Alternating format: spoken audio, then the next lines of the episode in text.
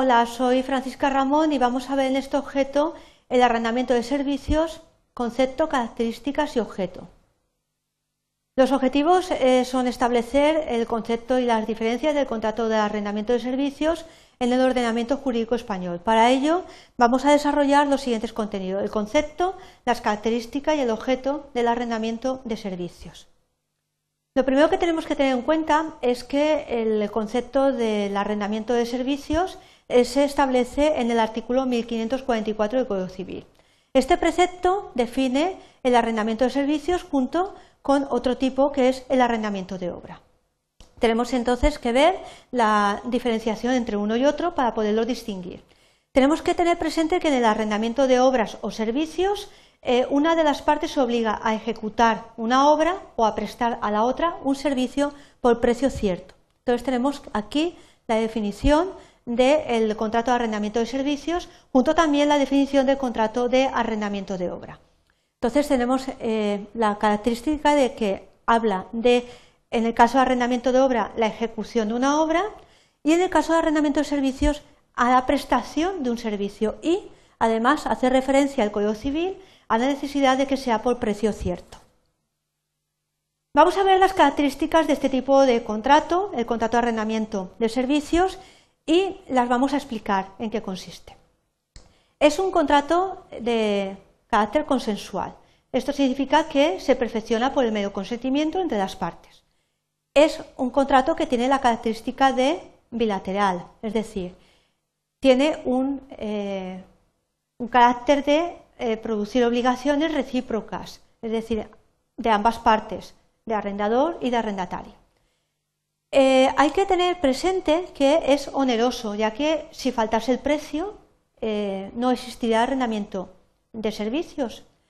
Es conmutativo y no se requiere para su perfección ninguna forma determinada, ya que impera en este caso el principio de libertad de formas que se establece en el Código Civil. Vamos a ver cuál es el objeto. Pues tenemos que tener presente que el objeto de un arrendamiento de servicios es precisamente la prestación de un servicio. Eh, sin embargo, tenemos que diferenciarlo porque muchas veces no está demasiado claro lo que es el contrato de arrendamiento de servicios de lo que es un, el contrato de arrendamiento de obra. En el caso de un arrendamiento de obra, lo que se persigue es el resultado útil de la actividad sin embargo, eh, hay que tener presente que el arrendamiento de servicios, en los cuales se presta un servicio por parte de una persona, eh, y además en los casos que hay duda, eh, pues nos vamos a inclinar por considerar que estamos ante un arrendamiento de servicios y no un arrendamiento de obra. Vamos a poner un ejemplo. hay que tener en cuenta que si el resultado no está contemplado eh, por ejemplo, en el que realiza el trabajo, pues va a ser un arrendamiento de servicios, por ejemplo. Imaginaos que eh, contratamos los servicios para la preparación de un examen, eh, la conducción de un procedimiento. no estamos contratando que vayamos a aprobar o que se vaya a ganar el juicio, sino que estamos contratando un servicio. Por ejemplo, contratamos a un profesor para que nos prepare para un ejercicio. Pues estamos contratando ese servicio de la preparación, pero no estamos contratando eh, que vayamos a aprobar y que vayamos a sacar una nota final en un examen. Si eh, contratamos los servicios de un abogado, pues no va a ser un contrato de obra, porque no nos están garantizando que vayamos a ganar y que vayamos a tener una indemnización de X eh, dinero, sino que estamos contratando que nos va a defender en un procedimiento judicial. Entonces hay que diferenciar entre lo que sería un arrendamiento de obra, que sería la realización de una obra, es decir, un resultado de la actividad, por ejemplo, eh, construir una casa, por ejemplo, o un arrendamiento de servicios en los cuales se contrata ese servicio que nos va a servir para realizar eh, una actividad, pero no nos va a garantizar eh, un resultado que sea satisfactorio, para nosotros. Además, eh, tenemos que tener presente que los servicios objeto de este contrato de arrendamiento de servicios no tienen que ser necesariamente materiales.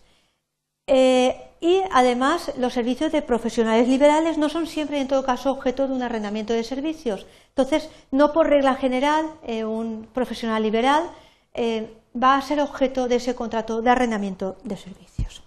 Bien, llegado aquí vamos a ver qué es lo que hemos visto, incidiendo en los aspectos más relevantes.